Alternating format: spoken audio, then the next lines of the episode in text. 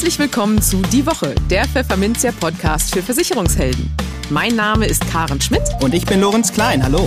Jede Woche gibt's hier von der Chefredaktion was auf die Ohren. Hier kommen die wichtigsten Themen der Woche, die unsere Branche und uns bewegt haben.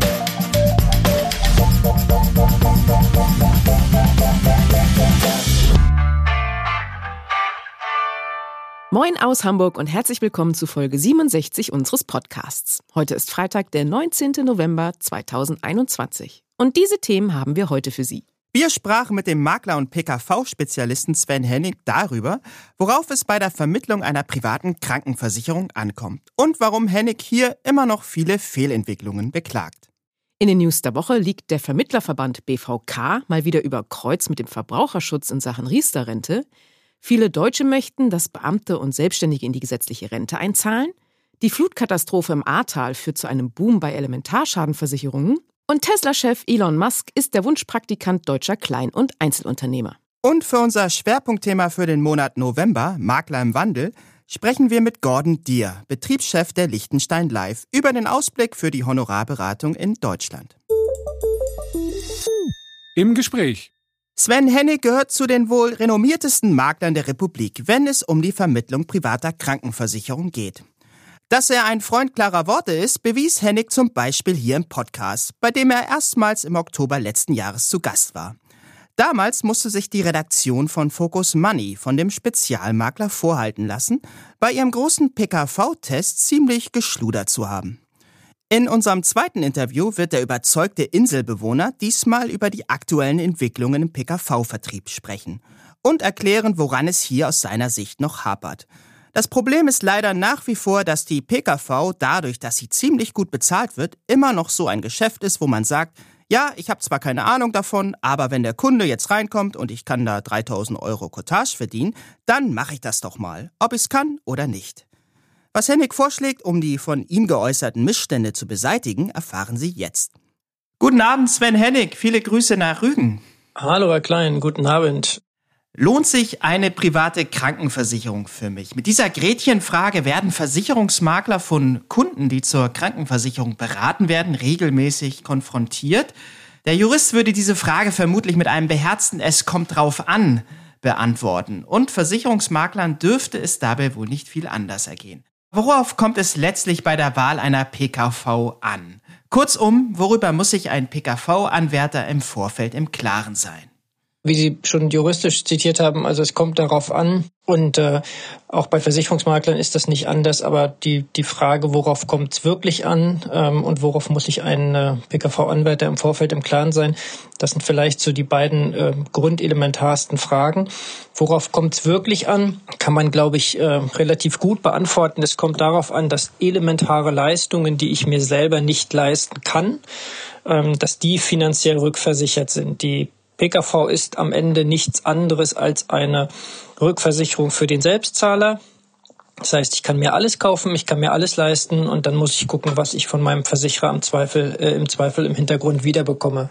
Und ähm, das, glaube ich, entscheidende und elementarste Kriterium in diesem ganzen Zusammenhang ist eben die Frage, ähm, worauf kommt es leistungsmäßig an? Und da geht es eben insbesondere explizit nicht um die Frage, wo kriege ich meine Brille erstattet oder wo kriege ich ähm, fünf ähm, Prozent mehr Zahnersatz, sondern da geht es halt um elementare Fragen. Wo kommt eine Prothese her? Wo kommt eine Langfristversorgung her? Was mache ich im Fall der Palliativversorgung? Was mache ich bei Anschlussheilbehandlung? Also es geht im Wesentlichen um die große und entscheidende Frage, was oder wer bezahlt mir das, was ich mir finanziell nicht leisten kann. Und äh, wenn man das für sich beantwortet und das für sich festlegt, egal ob man das jetzt mit einem von meinen Kriterienfragebögen macht oder mit, ähm, mit irgendwelche anderen Hilfsmittel, da geht es also primär darum, der Kunde muss sich darüber im Klaren werden, was er will. Und muss aber, und das kann er aber erst nur dann, wenn er die Grundlagen verstanden hat. Das heißt, wenn er weiß, wo liegen denn Kostenrisiken, nämlich bei einem Hilfsmittel ähm, eher als äh, bei einer Zahnarztrechnung oder bei einem, äh, bei, einer, bei einem teuren Medikament liegen die ähm, Risiken deutlich größer. Und auch wenn die Wahrscheinlichkeit, eine Prothese zu brauchen, eben viel, viel kleiner ist, als zum Arzt zu müssen, Trotzdem ist das Kostenrisiko da um ein Vielfaches größer. Und da nützen uns die besten Wahrscheinlichkeiten nichts, äh, weil ja immer so getan wird, naja, Prothese braucht aber nur jeder Zehntausendste und zum Arzt muss jeder Fünfte. Ähm, ja, aber wenn ich der Zehntausendste bin, dann habe ich damit eben tatsächlich ein finanzielles Problem. Ähm, und der zweite Teil, worüber muss er sich im Klaren sein? Ähm, Im Vorfeld, also er muss sich auf der einen Seite entscheidend darüber im Klaren sein, dass er viel Arbeit und Zeit investieren muss. Ähm, auf Kundenseite meine ich, ähm, er muss lesen, er muss verstehen, er muss bereit sein, äh, sich mit dem Thema zu beschäftigen und zwar so intensiv wie wahrscheinlich äh, neben dem Hausbau mit keinem anderen Thema ähm, in seinem Leben. Ähm, das geht bei klassischem Basiswissen los. Ich habe bei mir im, ähm, im Blog vor kurzem mal mit einer Serie Basiswissen angefangen ähm, können Sie bei mir gucken, also auf die äh, auf die Blogseite und dann auf äh, Basiswissen einfach ins Suchfeld eingeben und habe dann mal mit ganz vielen Themen angefangen, die einfach so zu Grundlagenwissen gehören. Und viele Makler haben auch nach wie vor nicht verstanden, dass das Ziel einer PKV-Beratung nicht die Empfehlung eines Tarifes ist, sondern dass das Ziel einer PKV-Beratung die Ausbildung des Kunden ist. Denn nur wenn der Kunde final verstanden hat, wo seine Risiken liegen, wo seine Lücken liegen und wo auch seine Chancen liegen, nur dann kann er fundiert und begründet eine Entscheidung treffen. Und das ist die Aufgabe des Beraters. Der Berater muss, und das verstehen leider viele Kollegen nach wie vor nicht, in der Lage sein, die Systeme zu erklären, die Systemunterschiede zu erklären, die Gefahren und Risiken in beiden Systemen zu erklären. Und erst dann kann ich dem Kunden helfen, weil nur wenn er weiß, was es gibt, kann er sich überlegen, was er davon braucht. Also ganz einfaches Beispiel, wenn Sie heute ein Auto kaufen und das hat so ein tolles LED-Licht, was die Kurven besonders toll ausleuchtet, und Ihnen sagt keiner, dass es das gibt, dann hätten Sie auch nie oder würden Sie nie auf die Idee kommen, das haben zu wollen. Wenn Sie übermorgen das Auto aber in der Kurve zerlegen, weil sie es Reh nicht gesehen haben, dann kommen sie zurecht zu ihrem Verkäufer und sagen, hätte es mir sagen können, dass es das gibt, dann hätte ich es genommen. Und genauso ist es in der PKV auch. Sagt mir keiner, dass es Versicherer gibt mit einem hochwertigen Schutz für Kur, für Anschlussheilbehandlung, für Hospiz, für sonst irgendwas, kann ich auch nicht aktiv entscheiden, brauche ich oder brauche ich nicht. Und das ist so am Ende so der, der entscheidende Knackpunkt an der ganzen Sache. Ja, Sie haben die Entwicklungen in der PKV seit vielen Jahren begleitet. Welche Trends begrüßen Sie aus der Sicht eines Endkunden und was gefällt Ihnen gar nicht? Also ich muss sagen, so viele Sachen, die mir gar nicht gefallen, ähm, die gibt's gar nicht so richtig. Also Entwicklungen meine ich, die mir gar nicht gefallen. Die Versicherer werden immer strenger, was so Risikopolitik angeht. Das, was mir nicht gefällt, ist, dass man als Versicherer sich über auf unklare Formulierungen zurückzieht. Ne? Also wenn man so den ein oder anderen Versicherer liest und ähm, auch wenn man die heute im Vorfeld anfragt und kriegt dann eher so schwammige Antworten oder so fadenscheinige Aussagen, das ist ein Trend, der immer schlimmer wird aus meiner Sicht. Also die Versicherer ziehen sich immer mehr auf diese Haltung zurück. Ach naja, wenn es ihm nicht passt, kann er uns ja verklagen. Ähm, und ähm, das ist ein Trend, den wir sicherlich nicht brauchen und wo sich die Versicherer auch langfristig keinen Gefallen mehr tun. Und der zweite Trend ähm, ist dieses Thema VVA-Prüfung. In der Antragsprüfung schlampig, in der VVA-Prüfung ähm, dann umso genauer und dann im Rundumschlag zu versuchen, hier irgendeinen Grund zu finden, den Kunden nach einer Zeit wieder vor die Tür zu setzen. Das ist so die negative Seite. Die positive Seite, wenn man sich so Entwicklungen anguckt und Trends anguckt oder Tendenzen anguckt, ist sicherlich, dass die Tarife immer leistungsfähiger geworden sind. Auch teurer sicherlich, aber immer leistungsfähiger. Das heißt, die Gefahr, in guten Tarifen vor, vor Leistungslücken zu stehen, wird immer, immer kleiner wenn man bei der Tarifauswahl aufpasst. Deswegen ist das sicherlich eine gute Entwicklung. Klar ist auch Digitalisierung eine durchaus positive Entwicklung. Wir können bei den meisten Versicherern Rechnungen komplett digital abwickeln. Ähm, das fehlt noch ein bisschen in den Bereichen Krankentagegeld. Das fehlt auch noch ein bisschen in den Bereichen Leistungsabwicklung selber. Das heißt, Sie reichen eine Rechnung digital ein, kommt dann aber auf dem Postwege zurück. Ist jetzt auch irgendwie keine wirklich äh, vernünftige Lösung, sondern da muss also quasi der Postweg noch umgestellt werden. Aber grundsätzlich ist das so die Überlegung und Entwicklung, die wir in der Vergangenheit sehen ja, oder in den letzten Wochen und Monaten gesehen haben. Ja, worauf müssen Sie als Makler denn besonders achten, lieber Hennig, um in der BKV-Beratung nicht in eine potenzielle Haftungsfalle zu laufen?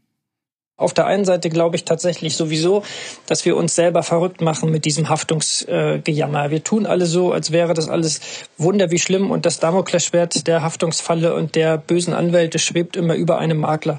Dazu muss man sagen, es ist im Prinzip nicht anders wie vor 10, 15 oder 20 Jahren. Wenn ich meinen Job vernünftig mache und mache meine Beratung vernünftig, ähm, spreche mit dem Kunden über Grundlagen, über Bedingungen, über Formulierungen, über Ausgangslage, ähm, dann ist das Haftungsrisiko oder dieses berühmte Damoklesschwert einfach nicht da. Die ähm, Makler sollten, aber das gilt ja für alle anderen Bereiche auch, auch in der PKV insbesondere wissen, was sie tun. Sie sollten es bleiben lassen, wenn sie das PKV-Geschäft nicht als Kerngeschäft machen, sondern sich dann lieber einen Kollegen suchen, der es für sie macht.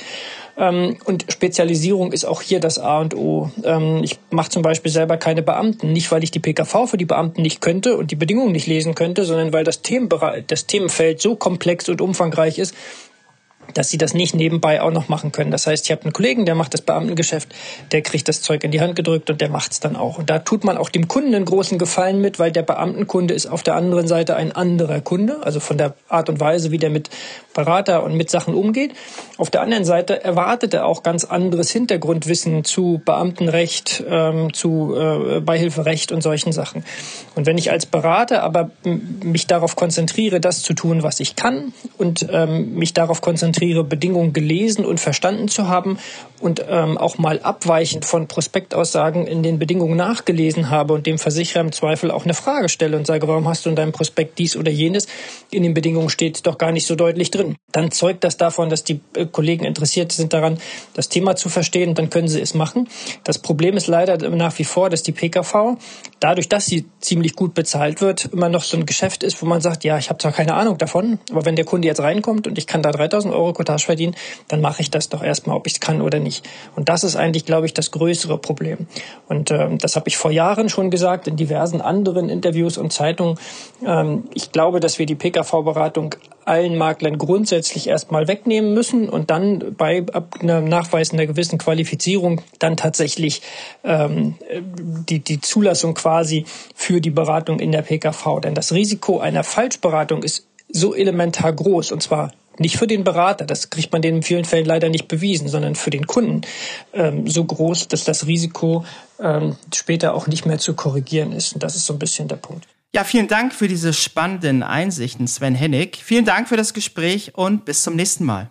Ja, vielen Dank, Herr Klein, für das äh, Interview und äh, auch fürs Zuhören an alle, die jetzt hier mit zugehört haben. Und äh, gern auf ein nächstes Mal. Die News der Woche. Ginge es nach den Verbraucherschützern, sollte die Riester-Rente lieber heute als morgen abgeschafft und durch ein komplett neues System der Altersvorsorge ersetzt werden. Deutschland bräuchte dringend einen zentralen und öffentlichen Vorsorgefonds, der die gescheiterten Riester-Renten ablöst, forderte Klaus Müller, Vorstand des Verbraucherzentrale Bundesverbands, diese Woche in einem Gastbeitrag für die Süddeutsche Zeitung. Der VZBV-Vorstand appelliert darin an die Ampelparteien, einen säulenübergreifenden öffentlichen Vorsorgefonds zu schaffen, der direkt bei der deutschen Rentenversicherung angesiedelt wäre. Verbraucher würden dann neben ihrem bisherigen Rentenkonto ein weiteres Konto erhalten, über das direkt am Kapitalmarkt gespart wird. Breit gestreut mit Aktien und zu geringen Kosten, wie Müller betonte. Die Einzahlungen könnten dann aus unterschiedlichen Richtungen kommen, wie es hieß. Zusätzliche Steuerzuschüsse der Bundesregierung könnten in dem Fonds rentierlich angelegt werden, um wie im Sondierungspapier vorgesehen die gesetzliche Rente zu stabilisieren. Wiederum könnten Unternehmen wie der Bäcker oder der Friseurmeister ums Eck den Fonds nutzen, um für ihre Mitarbeiter einfach und kostengünstig betrieblich vorzusorgen. Allerdings voll sozialabgabenpflichtig, wie Müller hinzufügte. Verbraucher könnten außerdem selber in den Fonds einzahlen, am besten über eine automatische Einbeziehung über den Arbeitgeber, solange sie nicht widersprechen, so der Plan. Ach ja, und Geld, das heute in Riester-Verträgen liege, sollte samt Förderung ebenfalls auf den Fonds übertragen werden können, lautet eine weitere Forderung Müllers. Bei Renteneintritt würde der Kapitalstock ausgezahlt oder verrentet werden und so eine Zusatzrente zur gesetzlichen Rente liefern. Das wäre ein ampelgerechter Kompromiss, auf dem sich aufbauen ließe, findet Müller. In den Ohren von Michael Heinz hört sich das allerdings so gar nicht nach einer Idee an, auf die sich aufbauen ließe, sondern eher nach einem Raubbau an der Riester-Rente. Dass Klaus Müller ernster vorschlage, Geld, das heute in Riester-Verträgen liege, samt Förderung auf einen staatlichen Fonds zu übertragen, hätte millionenfache schwere Vertragsbrüche zur Folge, warnte der Präsident des Bundesverbands Deutscher Versicherungskaufleute BVK in einem offenen Leserbrief, den der Verband an die Süddeutsche Zeitung adressierte. Statt eines Systemwechsels plädiere der BVK dafür, das bestehende Riester-System zu optimieren. Daran sollten wir im Interesse der Vorsorgesparer arbeiten, um die drohende Altersarmut vieler wirksam abzuwenden. So Heinz Appell an die Ampel. Wünschen kann man sich bekanntlich viel. Und was sich die Deutschen von einer neuen Bundesregierung erhoffen, wenn es um die Zukunft der Alterssicherung geht, das wollte das Maklerunternehmen Aon gerne mal in Erfahrung bringen. Rund 38 Prozent der über 2000 repräsentativ Befragten halten es demnach für richtig und sinnvoll, wenn Beamte und Selbstständige künftig in die gesetzliche Rentenversicherung einbezogen würden. Allerdings erwarten nur knapp 22 Prozent, dass solch ein Vorhaben auch umgesetzt würde. Noch stärker klaffen Einschätzung und Erwartung auseinander, wenn es um eine Erhöhung des Renteneintrittsalters über 67 Jahre hinausgeht. Nicht einmal 5 Prozent der Bundesbürger halten das für richtig. Zugleich erwartet allerdings jeder fünfte Befragte, dass die Bundesregierung genau das tun wird.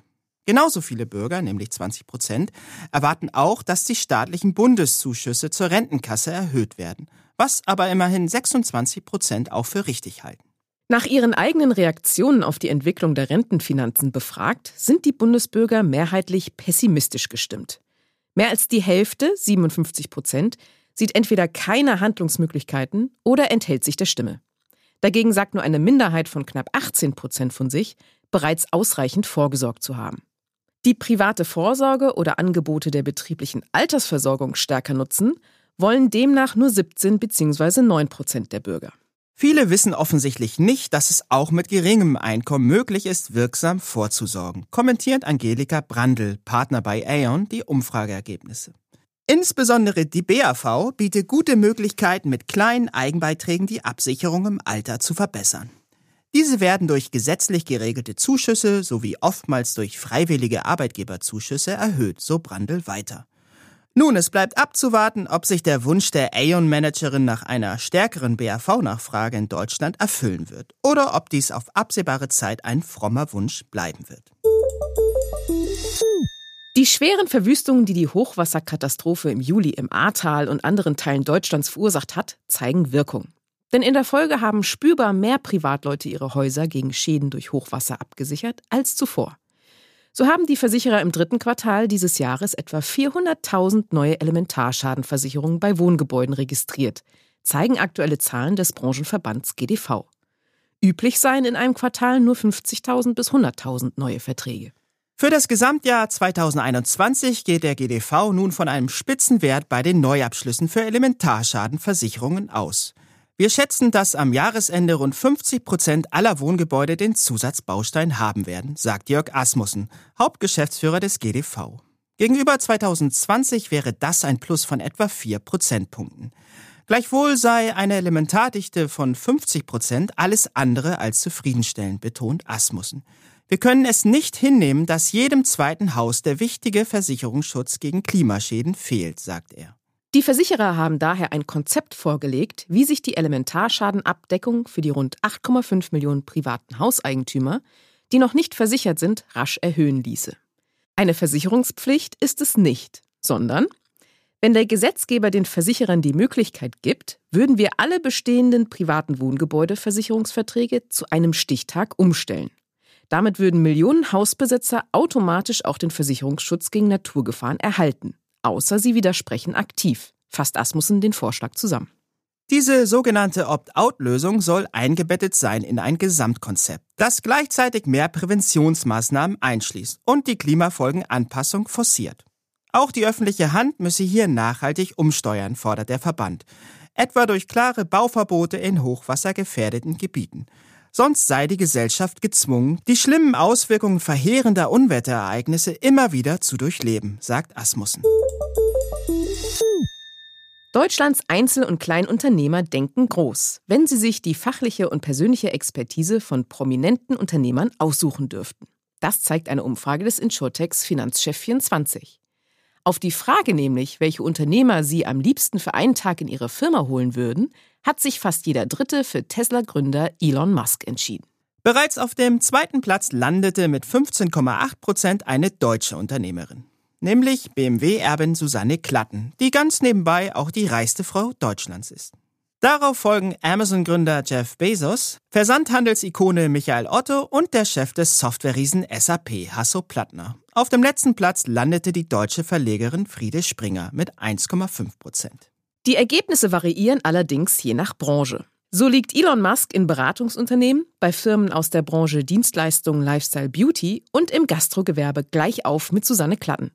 In zwei Branchen muss er sich aber geschlagen geben. Im Bereich Bau und Handwerk führt Susanne Klatten die Liste vor ihm an und im Bereich Handel setzen sich Jeff Bezos und Michael Otto an die Spitze derer, die deutsche Kleinunternehmer am liebsten einen Tag lang als Praktikant begrüßen würden. Das Schwerpunktthema. Noch führt die Honorarberatung in Deutschland ein Nischendasein. Weniger als 5% des Gesamtmarktes macht sie derzeit aus.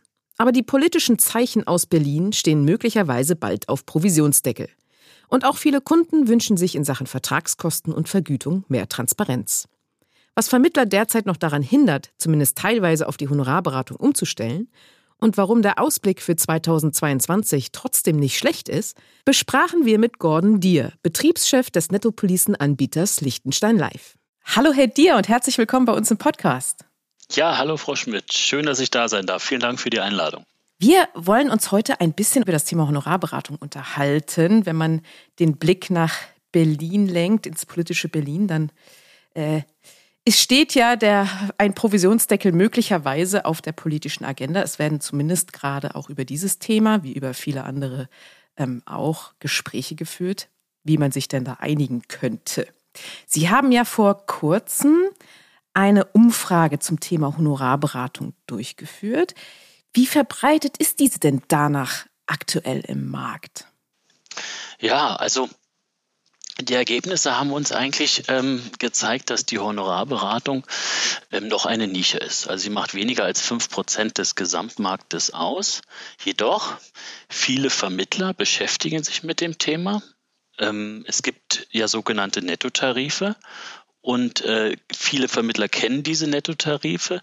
Was uns aber äh, die befragten Vermittler und Makler als Feedback auch gegeben haben, sind, ist, dass 63 Prozent der Vermittler sich noch ein breiteres Angebot wünschen.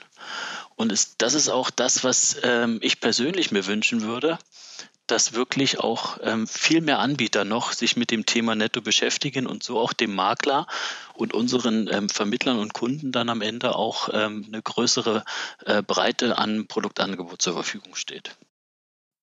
Ja, da sind wir ja auch schon direkt so ein bisschen bei den Hindernissen, die es vielleicht aktuell im Markt gibt. Sie sagten ja gerade 5% Verbreitung, das ist natürlich noch, da ist noch deutlich Luft nach oben.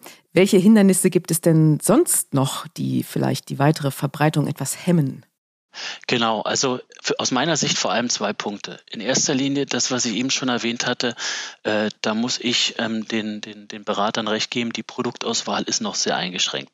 Ein Makler möchte im Sinne des Best Advice eine breite Auswahl zur Verfügung haben und es gibt auch sehr sinnvolle ähm, ähm, ähm Vergleichsportale, sowas wie Software zum Beispiel, um einfach nur einen Anbieter zu nennen, der natürlich auch davon lebt, dass viele Anbieter äh, Nettotarife anbieten.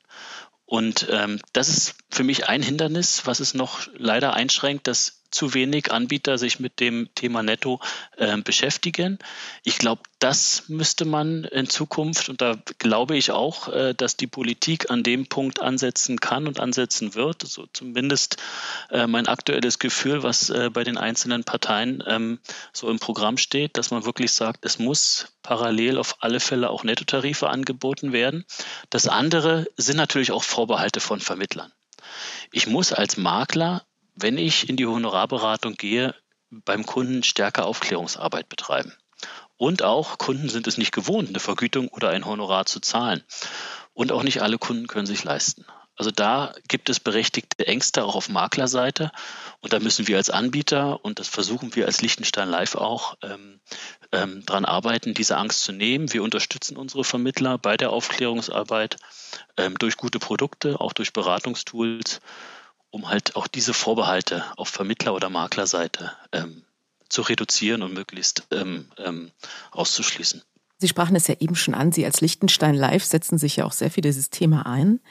Warum ist es denn überhaupt sinnvoll, die Honorarberatung hierzulande weiter voranzutreiben und dann eben auch für Vermittler sich mit diesem Thema mal intensiver zu beschäftigen? Was sind da Ihre Hauptvorteile, die Sie sehen? Einerseits gibt es den Wunsch der Kunden nach Transparenz. Und gerade mit Nettoprodukten und Honorarmodellen kann man diese Transparenz liefern. Und das ist ein wichtiger Baustein, den Kunden diese Transparenz ähm, zu liefern. Und andererseits, was man nicht vernachlässigen kann, wir hatten es eingangs schon ähm, angesprochen, der starke Druck seitens der Politik. Also es wird Druck auf die Provisionssätze geben. Der Provisionsdeckel ist nicht vom Tisch und Nettotarife werden zukünftig stärker gefördert. Und deswegen sollten Vermittler sich frühzeitig mit diesem ähm, Beratungsansatz beschäftigen. Nun hatten wir auch schon kurz das Stichwort Kunden und die Sorge davor äh, auf Seiten der Vermittler, dass, ähm, dass sie das beim Kunden vielleicht gar nicht so durchkriegen. Wie ist denn da Ihre Erfahrung? Wie ist denn da die, das, das Interesse seitens der Kunden?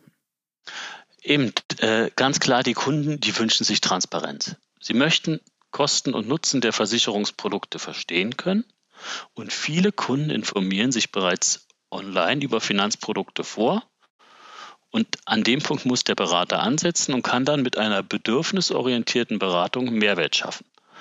Und diesen Mehrwert schafft er, indem er wirklich diese Kosten und die Vorteile seiner Beratung gut ähm, platzieren kann. Und dann verstehen diese Kunden auch, dass dafür ein Honorar bezahlt werden muss. Und obwohl sie es nicht gewohnt sind, schafft der Vermittler dann mit dem guten Nettoprodukt und mit einer mehrwertstiftenden Beratung eine gute Basis für dieses Honorar. Und deswegen, die Kunden sind interessiert an transparenten Produkten. Und für mich ist das oder für uns ist das Nettoprodukt genau der Baustein, um diesen Wunsch nach Transparenz zu erfüllen.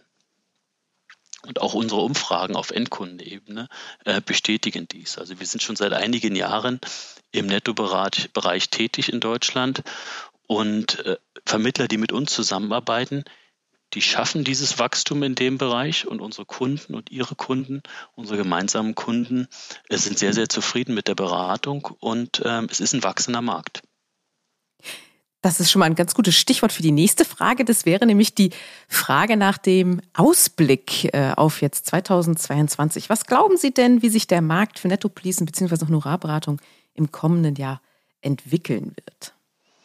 Also ich glaube einerseits, dass äh, die Politik ähm, Weichen stellen wird. Also jede Partei, die äh, möglicherweise jetzt in die Regierung kommen wird ähm, von der ähm, ähm Ampelkoalition, hat das Thema auf verschiedenste Art und Weise bei sich im Programm drin. Das heißt, es wird dort weiterhin ähm, verstärkt der Foto Fokus auf den Bereich Netto geben. Das heißt, sei es möglicherweise eine verpflichtende äh, Angebot für Anbieter, für Versicherungsunternehmen, Nettotarife anzubieten. Das heißt, das Angebot wird breiter. Das ist das eigentlich, was sich die Vermittler wünschen.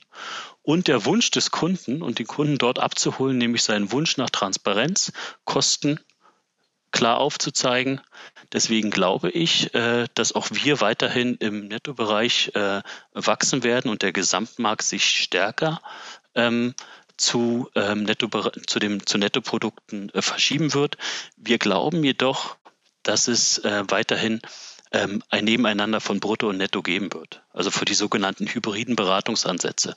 Es gibt Produkte, wo äh, Bruttotarife durchaus ihre Daseinsberechtigung haben, ähm, aber vielleicht möglicherweise äh, ein Parallel dazu, Bereich Altersvorsorge, eher die Nettotarife ähm, eine sinnvolle Ergänzung sind. Das ist doch ein spannender Ausblick auf das kommende Jahr. Wir werden sehen, was sich tun wird, auch gerade äh, von Seiten Berlins. Ähm, ganz herzlichen Dank fürs Gespräch, lieber Hedir. Sehr interessant. Vielen Dank an Sie. Und schon sind wir am Ende von Folge 67 unseres Podcasts angelangt. Sie sind auf die 68. Folge gespannt? Dann abonnieren Sie die Woche doch gleich bei Spotify, Apple Podcasts oder einer anderen gängigen Plattform. Ansonsten hören wir uns am kommenden Freitag wieder. Bis dahin gilt wie immer, bleiben Sie gesund, genießen Sie das Wochenende und kommen Sie gut in die neue Woche.